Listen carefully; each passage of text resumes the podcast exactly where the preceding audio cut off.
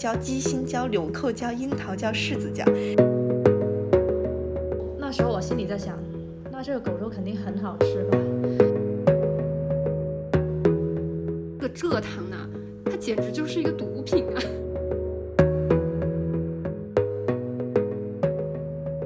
欢迎大家回来《野生知识》，这是一个提供野生知识的读书播客。我是菠萝油。录这一期节目之前的一周，我其实是可以去看更加多跟食物相关的书的。毕竟我刚刚才开始对食物伦理有了一些好奇。但是乌克兰被俄罗斯入侵的这一件事情，让我实在没有办法继续沉迷在我的美食世界里面，所以我就放弃了。继续读这一些书，而去每天都在刷乌克兰的信息。在这里也给大家做一个预告，我们下一期会读跟战争相关的书。但是我们还是要把 我们已经学到的关于食物的知识分享给大家的，所以我们就继续这一期的节目吧。那首先，洋芋片想给大家分享关于辣椒的知识。我就这么被拎上来了，好的吧？就是作为一个。四川重庆人小时候总会有这种吃辣椒的自豪，然后而且走哦，你是重庆人？对啊，我是一个很不。很不突明显的重庆人，然后，嗯，但是我就觉得走哪儿都有一种很骄傲的感觉，而且特别想吃辣，就是不吃辣就觉得人生过不下去了呀。然后我觉得小时候就有一种迷思，就觉得辣椒是四川重庆本地特产，至少说我们吃的那一种辣是四川重庆本地特产。然后你还会和湖南呐，嗯，湖北呀各种地方较真儿。你的辣是更辣还是我的辣更辣？我的是麻辣，你的辣只是香辣。我到现在都记得，我去成都第一次吃火锅，我的第一反应就是那个一点儿都不辣，就是 这个一点都不辣，根本就不算不上辣。你要去我们那儿吃老火锅，那种什么九宫格。后来我长大了，我才知道说，哦，原来辣椒并不是，嗯，就是原产于中国的。其实辣椒是。当按以前的话来说，还是个舶来品。然后它在中国只有四百多年的历史，但是好像就是作为嗯川渝地区的人来说，跟我们的文化自信呀，还有我们的身份认同息息相关。我觉得这个很神奇的。Emily 已经举起了她的双手。我真的觉得成都真的不辣，比不过很多地方，比如说江西啊什么的。我们川菜不是以辣取胜，好吧？它 有很丰富的内涵。说到这个文化自信，谈到四川哈，你你说我别的地方我没有什么好自信的，吃上面 这个这个自信就一定要有，然后自尊就建立在这个上面。在这个辣椒在中国一部文化传记里特别讲了，在四川和湖南有这种特别明显的现象，就是辣椒成为了一种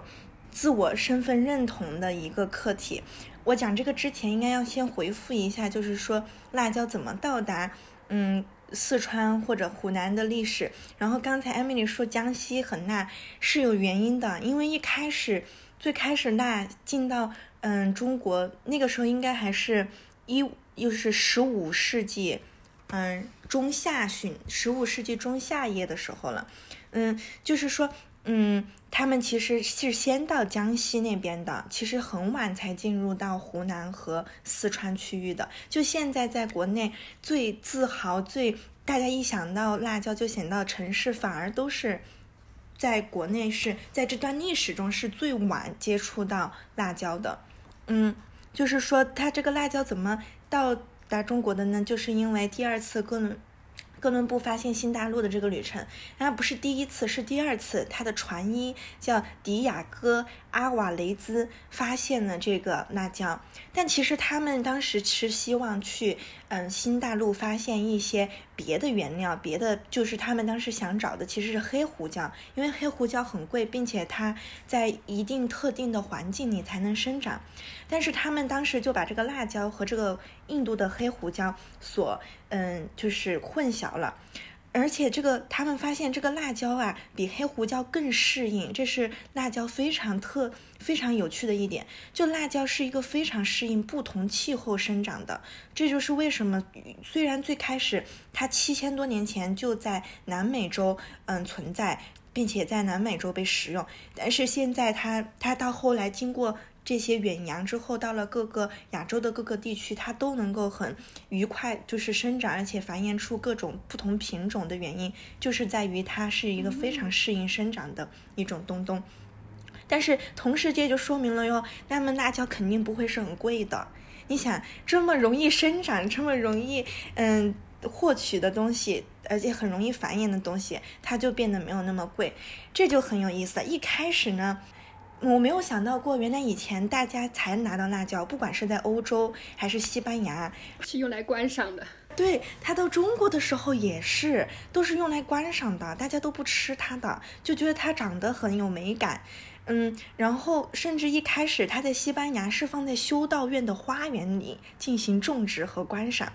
然后后来呢，因为葡萄牙人同一时间和西班牙人都获取了这个辣椒，因为哥伦布的这次发现新大陆，然后当时又有很多葡萄牙船只是往东边开，就是往东方开的，西班牙是往西方开的，因为那个什么子午。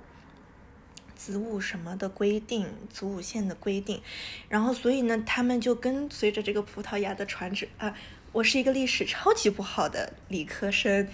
哦，你是理科生啊？但是我理科也不是很好。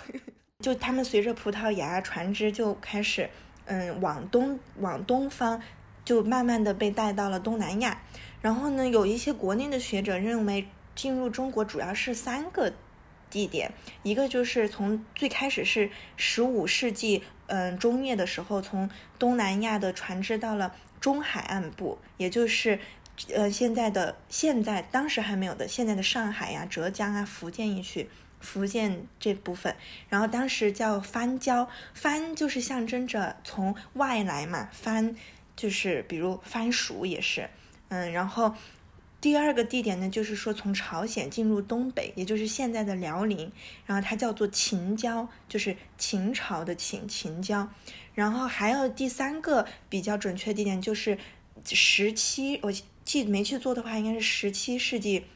的时候，经过河南，从台湾进入，然后它就叫番江，它叫番江，这个也很有意思。为什么叫番江呢？因为在台湾它是没有椒类的这种食物，但是呢辣。其实，在以前古代的时候，主要是这个辣味主要是由姜、蒜和、至于来提供的。辣，它主要是指辛辣，就不是我们现在讲的辣。就说不是说在没有引引进海辣椒之前，我们没有辣这些调料。有历史学家们就是对辣椒为什么后来变得这么普遍，也有一些争议哦。就是这个曹禺呢，他就认为。辣椒为什么后来能够进入到比如川渝地区、贵州地区，是因为商业，就是说那些商户的交易，就是贸易，通过贸易去交换食物。但是呢，这个 Brian Dot 就是写这个，嗯，写这个辣椒在中国一部文化传记的这个人呢，他不并不这么认同，他认为其实是。通过农户与农户、农民与农民之间的这种口口相传和相互传递，才能够达到这么普遍的。辣椒最开始跟贫穷相关，就是一开始辣椒其实是贫穷下层人民才吃的一个东西，因为它就是像我们刚才说的，它很好生存，并且它很好获取，它就是经过鸟，就是吃了那个。吃了那个辣椒籽之后，通过拉粑粑的方式传递到了 各个山头。嗯，而且最开始为什么在贵州会嗯被大量的开始食用，也是因为在贵州当时因为是官府管盐，所以贵州又自己没有盐井，它盐又是很贵的。于是呢，贵州的很多少数民族，嗯，就是通过用酸和辣椒来代替盐，因为辣椒里面的这个辣椒素，它在高温之下持续的要更久，甚至比蒜里面提供辣的这个蒜辣素，它会持续的更久，而且它能够就是增加盐的这个味道。所以一开始是因为大家没有钱，然后需要用辣椒来代替盐，然后才在贵州开始。嗯，更多的被放进食物。看到曹禺和另外那个就是 Brian Dot 在这方面的一些分析的区别。有一个史料上说是土家族和苗族开始用辣椒去替代盐。嗯，曹禺的那个文章里面，就像很多你在国内平台会找到文章里，他会说，哦，这就证明从一开始我们国家的这些食物啊，这个料理呀，就有多元文化，就是。有少数容纳少数民族的多元文化、多元食物，但其实 Brian 就提出说，这是因为阶级原因，因为那些少数民族已经被边缘，已经在城市的最边缘化了，所以他们很多是要通过去山上去采，就是去开采那些食物和植物，然后把它们当做是，比如说替代盐的产品去进行嗯烹饪的。嗯，包括你，就是如果你去看有一个纪录片 CCTV 的叫《辣味的辣椒的征程》，它第一个就是给你讲在云南的基诺族是怎么熟练到山上去采取小米辣的。当然，它其中完全没有提到这个阶级的原因啊。所以，Brian 就认为是因为农民、农户在采种、栽采和食用的这个过程中，慢慢的传递到了川渝、湖南等地区。然后之后也是因为，就是说他刚好和这些地区，因为他们的环境比较潮湿啊，所以就觉得说辣椒是有医用的效用。不过曹禺就吐槽了这个，因为他觉得广东人，嗯，就觉得辣椒是最可怕的，因为。他说他原话在那个一席的视频里原话说，他觉得广东最可最厉害的宗教就是怕上火教，热气嘛。对他们就觉得这个是热气，所以他并不是很认同这个医学的角度。嗯，他觉得只是说大家把这个外来的东西，然后嗯增加到自己本来文化里面，因为当时川渝地区还有湖南已经很喜欢。口味重的东西，就比如他们会腌制一些食物呀，这样子那些盐分会增强，然后以及会用一些东西来达到开胃消食、嗯散寒祛湿的作用。那么辣椒就成为了这个的以前，比如像花椒啊、姜这些的替代品，成为了更好的替代品。嗯，它就是很有趣，因为我们在谈这个整个殖民过程当中，有的时候你是把别人的食物去。英文里面叫 appropriate，我不知道中文里面是什么，就是你把别人的食物当做是自己的食物，然后，嗯，去冠上自己的文化的一些理解什么。但是我感觉在辣椒的这段历史上还挺有意思，因为它相当于它和本地的文化和已经有的一些就是烹饪的技巧已经结完美的结合起来，但是同时呢，它又改革了整个中国的饮食史。因为辣椒的到来之后，才慢慢的引入辣，嗯，辣椒，然后包嗯在烹饪里，后来慢慢的从川渝地区，嗯，再扩散到各个地方。嗯，我觉得比较有意思的一点，一个小知识呢，就是 Brian 在就是在论述为什么他觉得这个辣椒不是通过商户之间的贸易而传。变得普遍，而是因为农户之间的这种底层的流动来，嗯，得到普遍的。包括当时湖南有很多已经有辣椒的一些人，嗯，因为战争的原因都移民到了那个川四川地区，就是人口流动的因素。他提到一个很有意思的一点，就是说他在做研究的时候发现辣椒有超过五十种名字。就是你作为一个学者或者商户是不可能在房间里面想出来的，因为比如说有的叫叫鸡趾椒、羊角椒、佛手椒、七七姐七姐妹花椒、灯笼椒、鸡心椒、纽扣椒、樱桃椒、柿子椒，他就觉得这也是一个就是说证据吧，就是说明这些其实对于辣椒的文化的这些包括名字的这些发展当中，其实农户。嗯，就是所谓这种底层阶级的农户，他们的生活和文化起了很大的作用，而且一开始精英的这些人是不愿意接受辣椒的。啊，因为精英就像欧洲也是，哎，我就看到一个视频说，啊，当时辣椒其实在欧洲一开始你知道吗，也是被当做奢侈品哦。但是后来他们发现，结果辣椒那些底层阶级的人也可以自己种植，也可以自己获取，所以他们就说，我不要了，我只拿来当装饰，而且我要吃那种味道很清淡的东西，象征着我的高贵。就是西餐里面很多的菜肴都是偏清淡的。然后很惊讶的就是没有想到在国内也有这段历史，就是一开始那些精英阶层是不。包括嗯康熙那个时候的精英阶层是不食辣的，他们只做装饰，也是有这个缘由。然后一直到十九世纪中叶的时候，像上海这些地方，因为有了更多就是西方呀，甚至日本文化各种就是嗯多元文化的进入，才慢慢的，包括那个时候辣已经变成一个就是很引人注目、不可被忽略的一种文化，还有就是食用的东西了，他们才慢慢的开始接受，精英阶层开开始接受，就是食用辣椒。嗯，当然后期我们就能看到，现在辣椒已经变成一种文化、一种产业。分享一个特别小的、有趣的小知识：就辣其实是一种痛觉，不是一种味觉。这个辣椒，它这个植物在演变过程中，它非要防止哺乳动物。产生的一种东西，就只有哺乳动物吃了之后，它才能够产生痛觉。但其实鸟，因为它不是哺乳动物，所以它吃了没事儿。嗯，就真的就是食物很有意思。就它一方面它想要防止哺乳动物去食用它，结果鸟类通过到处拉便便，又把它传播到了更多地方，让更多的哺乳动物可以吃到。而且可能它没有想到人类竟然会喜欢这种自虐性的。就是他们说就，辣味就是像你吃大麻一样啊，或者是像你坐过山车这种享受刺激、兴奋，啊，一种自虐性的一种兴奋感。可能辣，我想辣椒素或者辣椒以前有没有想过自己在演变的过程中会遇到这样的棋逢对手？就是 辣椒说失策了，对，辣椒肯定觉得我失策了呀，辣椒成功了呀，我看。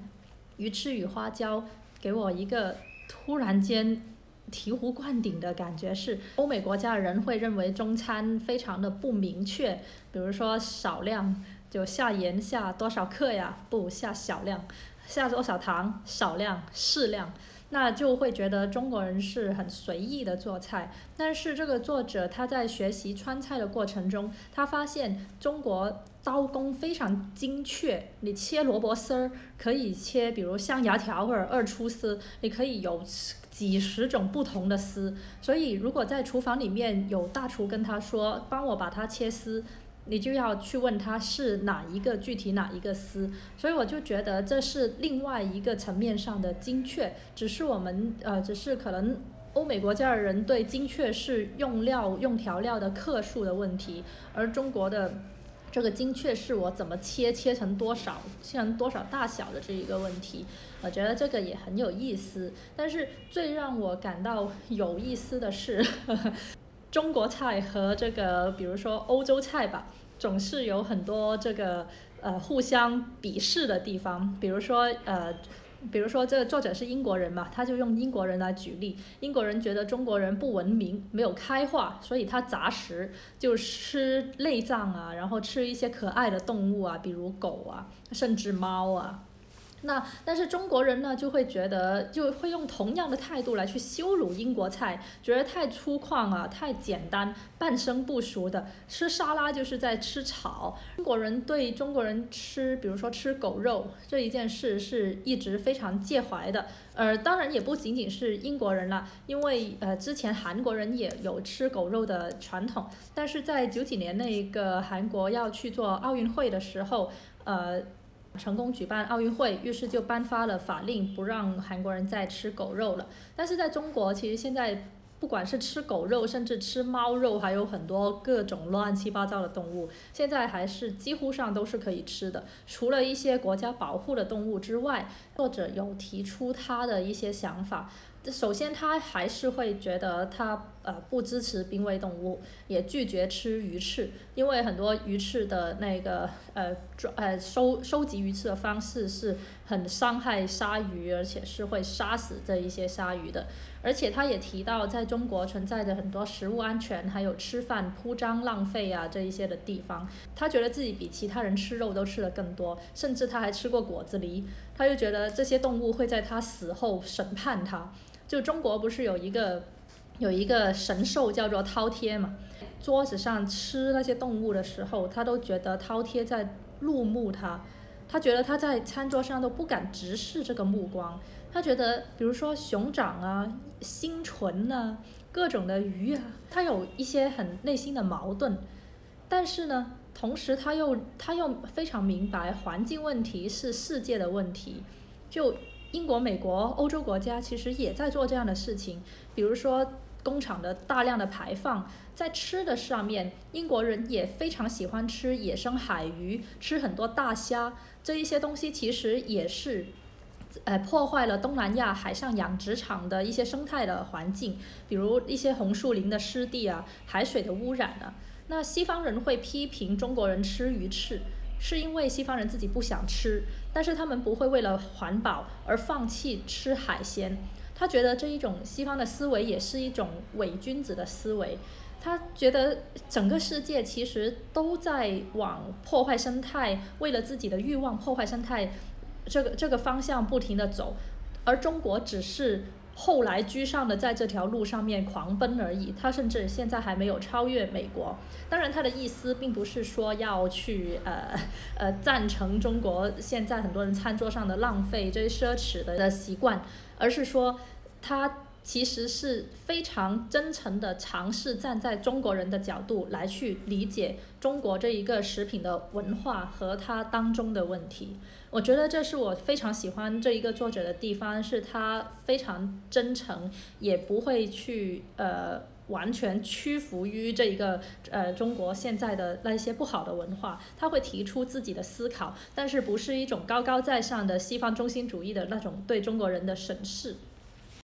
菠萝油说：“这个让我想到，我经常在生活中发现的，就是以前我才到国，就是我现在在国外嘛，然后我会去那个超市。以前不是在国内有很多那些嗯生鲜市场，你能看到真的那些，就是里面有鱼呀，然后虾呀，然后就是不是国内一般就说你要先比就是比较新鲜的，就是现杀现抓现抓现杀嘛。然后我第有一次我跟。”我带着我一个英国的朋友，嗯，然后我们去超市，然后他看他第一次在人生里面看见活的鱼，然后他被吓了很大一跳，然后他就觉得很惊恐，然后他觉得我从来没有看到过活的鱼在超市里，然后后来我就在想，嗯，可是你还是每天都在吃鱼呀，只是它是被切好的，冰冻起来放在冷藏柜里，所以就是你刚刚讲到就是这种，嗯。西方主义比较，嗯，可能甚至有点白人至上的这种就是伪君子的态度，我感觉就是在生活中还挺常见的，特别是可能很多人就嗯，虽然说是想要保护动物，但是嗯，但是其实他们也可能自己没有办法面对，他们吃的鱼其实也经历过这个过程，也被杀害这件事情。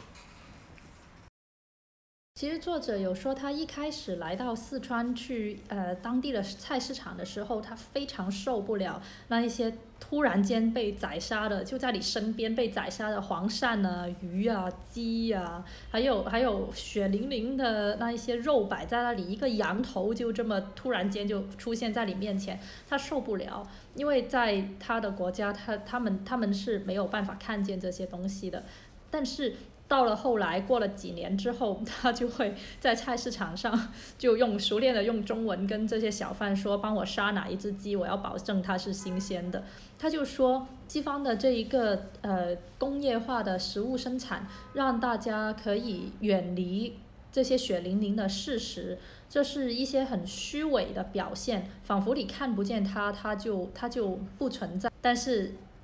中国人是残忍的看着它，然后直视它，然后吃掉它。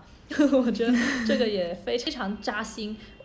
好像没有办法说哪一种文化是是比较好的文化，我没有办法下结论。但是面对这些食物，到底什么是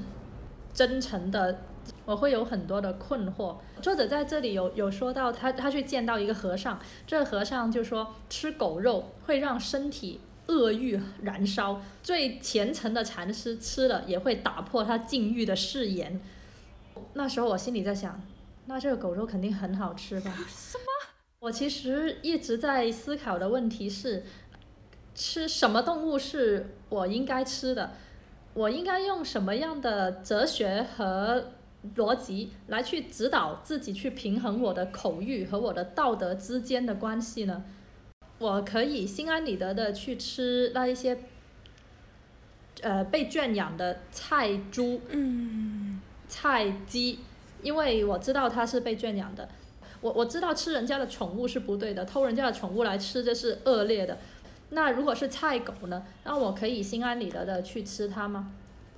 于是我就又查了一些论文，其实是说中国古代的食物伦理的。孟子里面有说，那个梁惠王他在祭祀的时候看见那一只牛快要被杀掉了，那个牛在哭，他就觉得很不忍心啊，所以他就说要用羊去把它替换掉。然后后人就会说 what？那那个羊不惨吗？但是在这一个中国的食物伦理里面，它是其实是一种呃人的实用性的一个伦理。他是说牛是替人工作辛苦一辈子的，你杀它你是不仁义的。所以很多时候很多朝代，比如说从梁惠王这个时候开始是禁止屠牛的。但是只是后世没有办法严格的执行它，而猪和羊对人是没有这种劳作的益处的，所以吃了它我们不会觉得有什么问题，嗯，然后古代伦理来说会觉得菜鸡菜狗是可以吃的，凡是人类为了自己生存，专门为了屠宰而去饲养的动物都是可以吃的，所以今天我们对那些机械化、工业化饲养的鸡啊、鱼啊、猪啊之类的被吃，我们是不会觉得有很大的心理负担的。清朝有一个人叫李渔。他觉得鱼和禽兽和其他的禽兽都是命，但是鱼的繁殖能力比较强。鲤鱼还很夸张的说，如果不吃它们，它们就会泛滥，塞满这个江河啊，影响航行啊。然后我就想，你这 你你这是开玩笑吧？你说什么呢？你就会发现，哎，其实，在现代也有人说他吃素，但是他吃的是海鲜素，他认为他可以吃鱼，但是他也觉得他是一个 vegetarian。就是中国古代食物伦理的第二个原则就是物种保存。他认为生物物种作为生命的价值是呃超过那个生物个体的生命的，所以我们不能吃那一些不能吃那一些濒临绝种的食物。那还有第三个立场就是高级动物，比如说猴子，尽管猴子不会帮我们耕田什么，但是你不能吃它，因为它是因为因为它跟你的痛苦是比较相似的。嗯，人吃蟹的时候，吃螃蟹的时候，你看见它挣扎、痛苦、挣扎，你是会有点会有点恻忍的。但是你吃贝壳的时候，你看不见那个贝壳的痛苦。所以这一条这一个立场就是说，人对一个动物的同情心和同理心越强，你就越不会吃。其实人家不是不会痛苦，你只是看不见而已。其实贝壳的一千只眼睛都在流泪。现在我们说动物保护。其实并不是站在动物的角度来去保护的，其实它的出发的视角还是用人的认知来看这个问题的。如果说你吃一些不会痛苦的东西，比如说我吃一个鸡和我吃一颗菜，你觉得菜不会痛苦，但是这个分类也是很人很人本主义的，你你还是站在人类的视角出发去区分哪一些东西你可以吃，但是但是。我们没有办法离开人本主义的框架来观察问题，至少要用当代的科技和理论来说，我们没有办法。那那到底我应该怎么样来吃东西呢？我的吃东西的时候我没有愧疚的话，我是不是是一个坏人？怎么去决定我吃什么东西？我一直以来有一个给自己的信条，就是。我不能吃，我不可以去主动的吃那一些明显的残忍的、没有必要的残忍的杀害动物的东西东西。比如说，我们广东顺德有那个刺，呃，河鱼的刺身，它那个刺身的做法非常残忍，它是要把那条鱼，呃，割一个口子，让它在一个大水缸里面游游泳，然后要这这个口子就会把它身上所有的血都流出来，到最后这条鱼。对，这个色泽才会白润如玉，然后才没有血丝，然后这样你吃上去才会爽口，才会开心，觉得这个这个食物这个食材高贵。然后我都不说了一些那些寄生虫之类什么的，这个不是我的考虑范围之内。但是这一个是没有必要的残忍，你为了让你的口感，比如说我我为了让我的口感从它是生的。到到到它是熟的，可能是我的口感从一到到八，这这样子，然后我只是把一个死掉的动物呃煮成煮成熟的，那这一种方式我可以接受。但是为了我的口感从八到九，我就要去虐待一个动物，或者允许别人虐待一个动物，我才能吃到这一个口感是九的东西的话，那我就不允许我自己做这样的事情。嗯，这个是我想想了一下，觉得呃，可能我可以给自己的一个信条。不知道你们有什么样的看法？就是说到吃狗这个东西，我是绝对吃不下去的。就是我们家有一些亲戚啊什么的，他们是会吃狗肉的。然后如果他们跟我说这个是狗肉，我绝对不会吃。以人的角度出发吧，我理解世界的方式就是，我觉得狗它是人的朋友，就是它对我来说是一个伙伴的关系。然后呃，当然狗这个物种也真的很厉害，它是用它的爱和忠诚来俘虏了 人类。我真的好爱狗狗，我没有办法吃狗狗，但是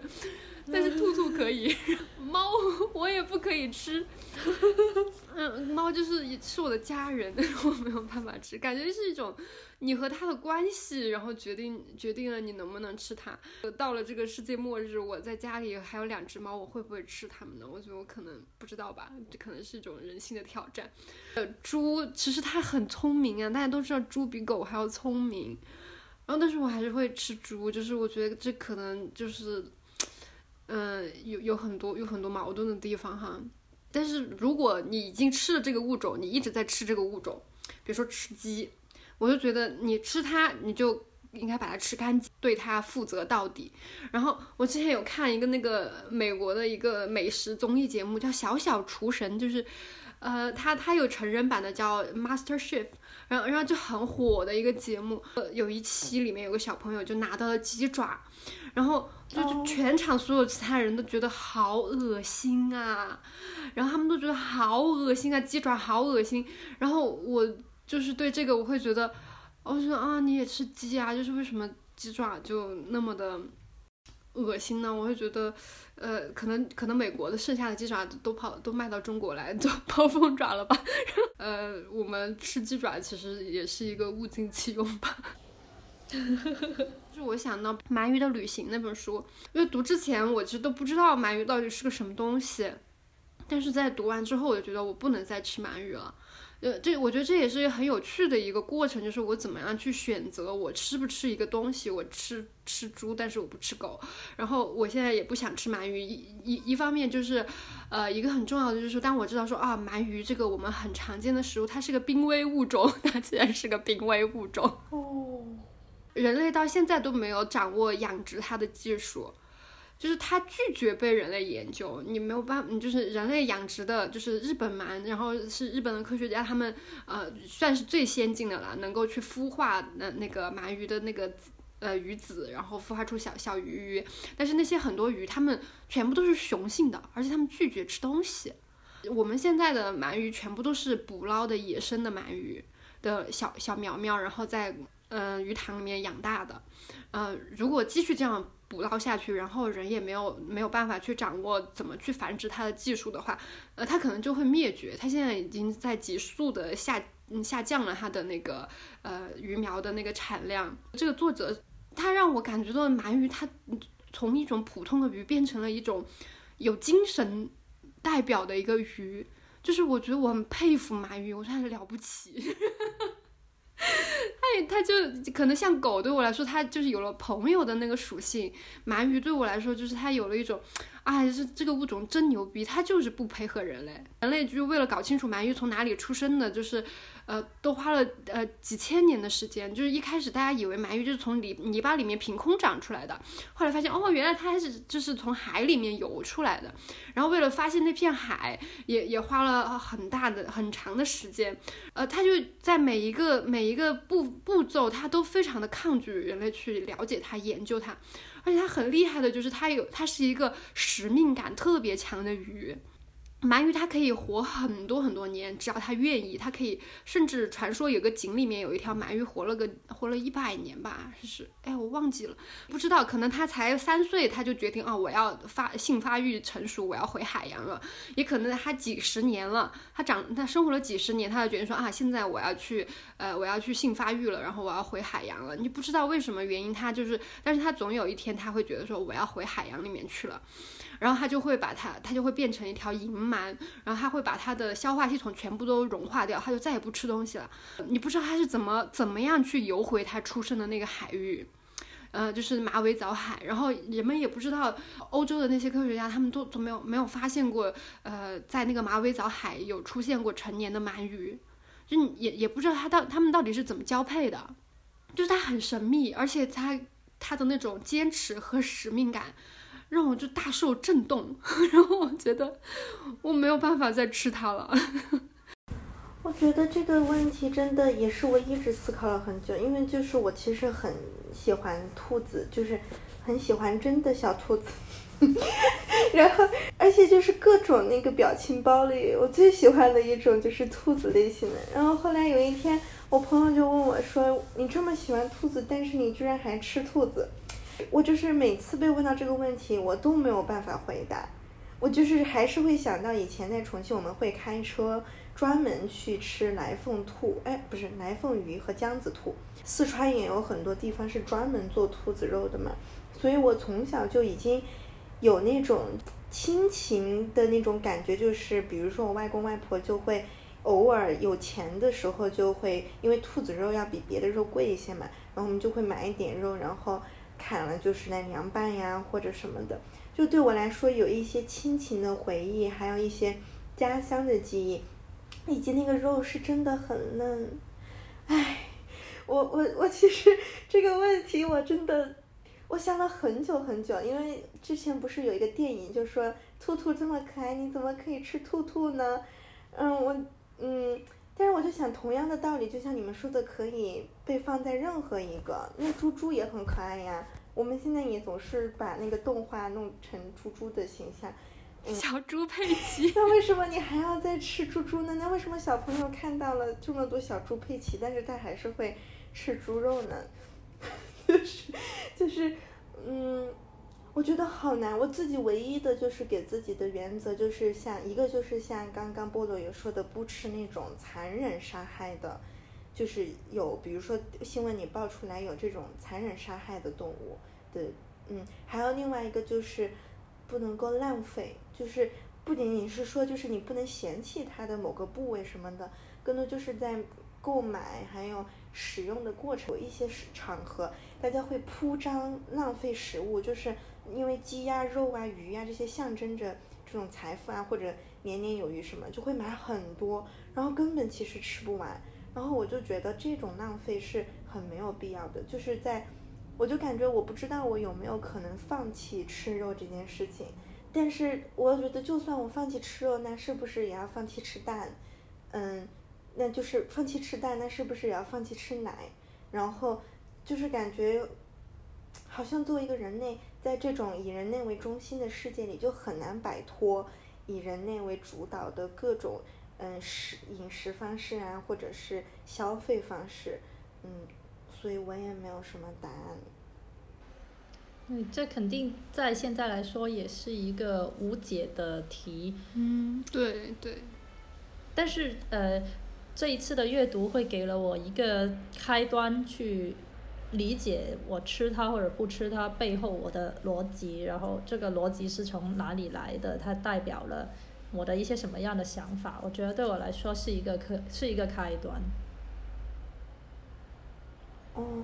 我也有这种感觉。就比如我看了关于牛油果的那个纪录片，我觉得我就会更有意识的去看，比如说我购买这个牛油果，它的产地是哪里，或者说它的这个供销商。有没有可能就是我看到的那种非常剥剥削性的供销商？我觉得作为消费者来说，就是你不是说完全没有能力，就是当时那纪录片有个研究者，也是一个可能一个运动家吧，我想要就嗯反对那些品牌商和嗯供销商购买廉价的可可劳动力的这些，那他就说他们经常听到一句话，就是说我没有能力去影响市场对于这个巧克力消费的价格，或者大家要不要这个巧克力。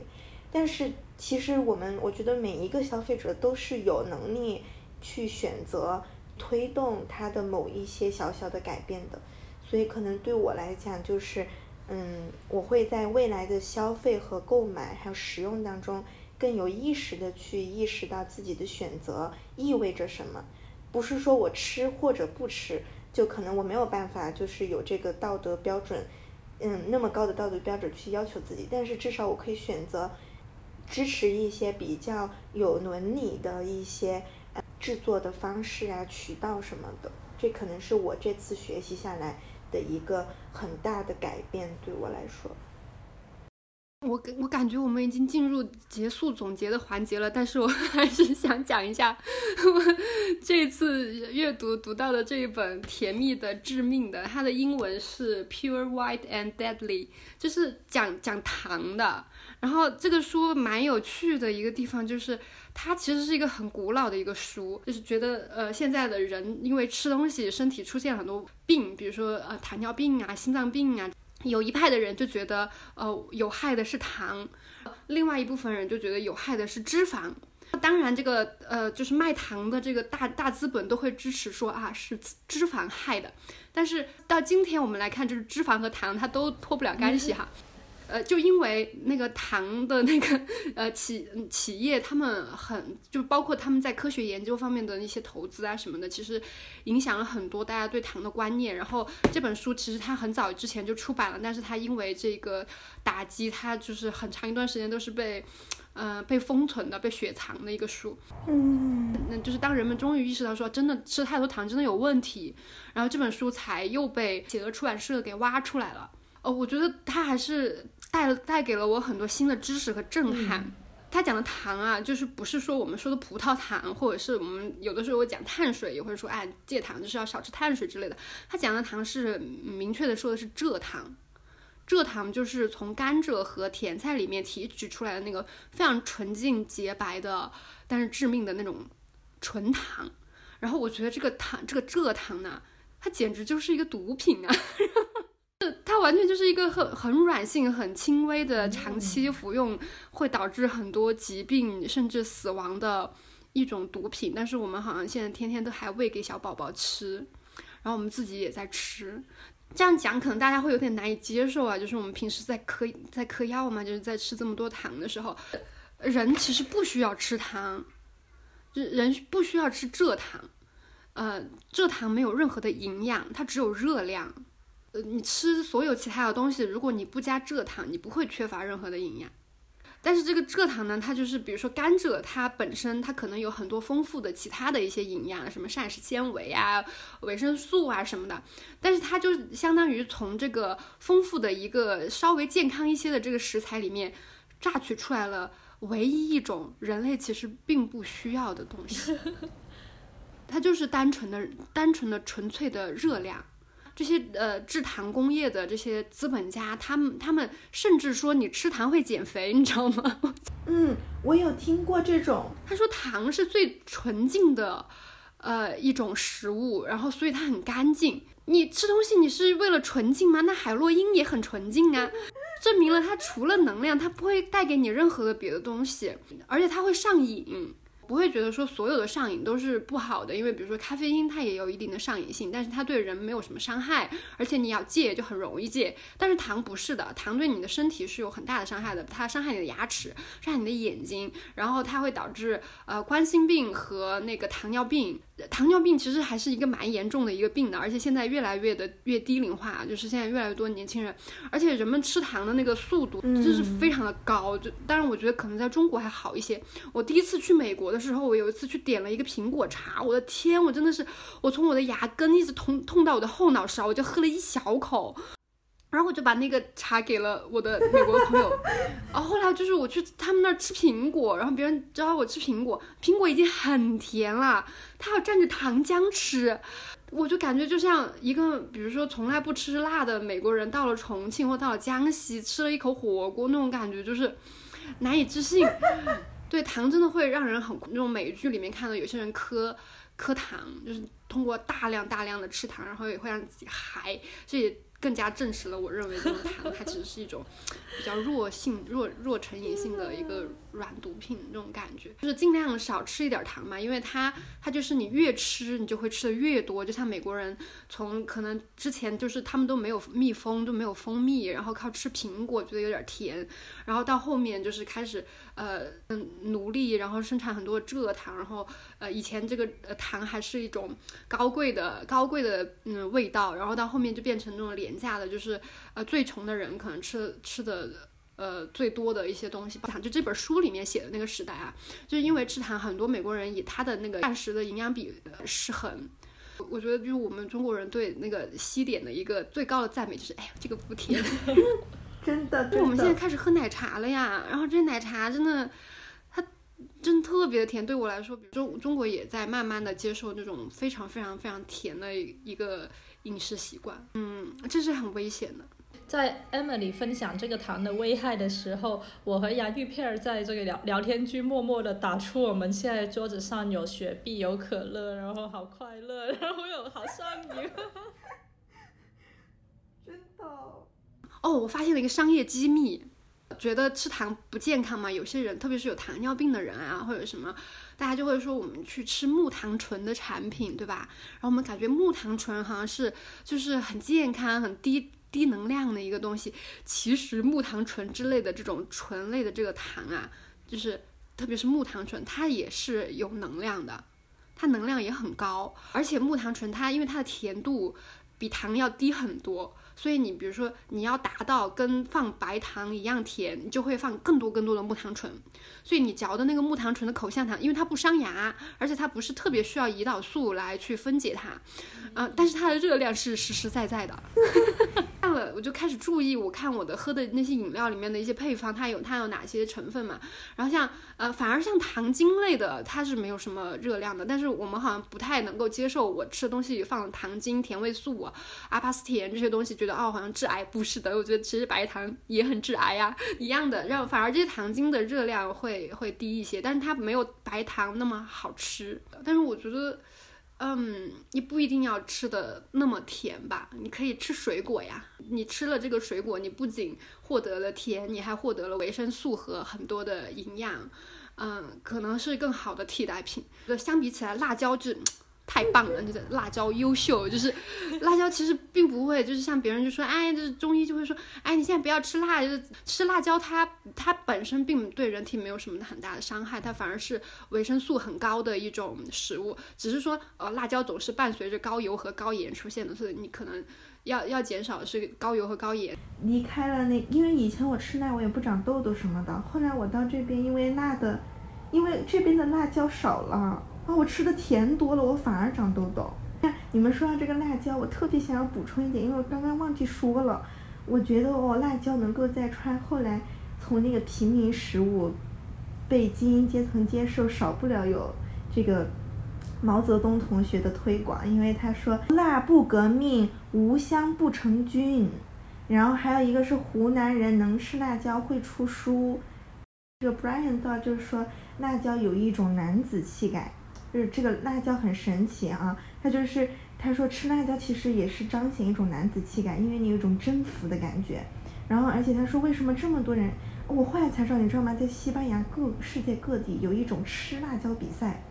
就是我以为吃辣椒比赛只是我们平民之间有时候，比如朋友来了给你一个辣椒吃啊或者什么，但是人家是有专业比赛，然后那种很大的那种像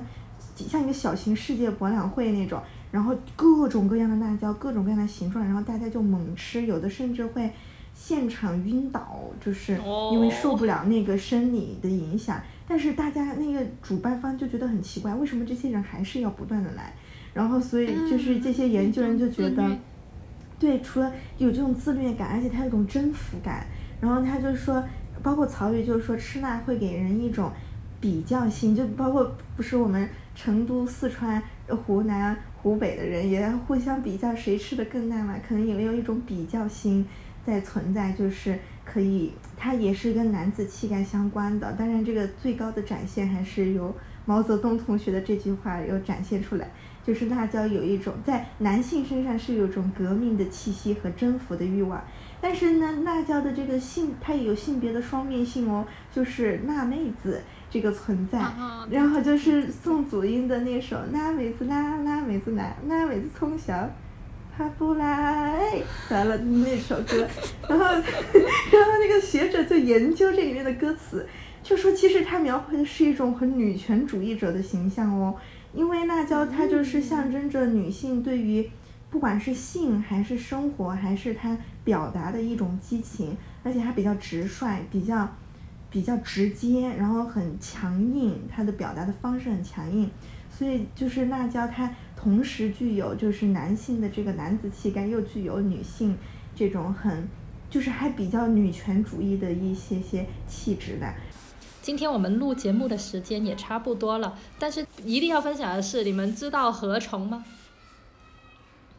禾虫是长在我们这个南蛮之地的一种一种虫，它是在水田里面生长的一种毛毛的一种虫，它的学名叫做油吻沙蚕，然后我们这里叫做禾虫，它就是虫子，就大家千万不要误会，它不是海鲜，也不是什么，也不是什么鸟类，它就是虫子。有很多地方的人没有办法吃虫子，但是它在我们这个珠三角的这个地区是一个非常鲜美的东西。怎么鲜美法呢？南我们这个南方地区有一个民谣叫做“老公死，老公上，我从过做恨饭”。它的意思是，你老公死了，你老公可以再找，但是何从当当季何从的季节过去了，你就恨都恨不回来了。啊天哪！小小的意识就会让我觉得这个食这个呃饮食文化里面的活力真是无穷无尽的。好的，那我们这一期的分享也差不多了。这是一个非常有趣，但是又可以有非可以非常深刻的一个话题。那下一期的话，我们会去分享跟战争相关的书。我们我我发誓我会非常努力的来看的。是，哎，欢迎大家给我们推荐书啊！拜拜，拜拜。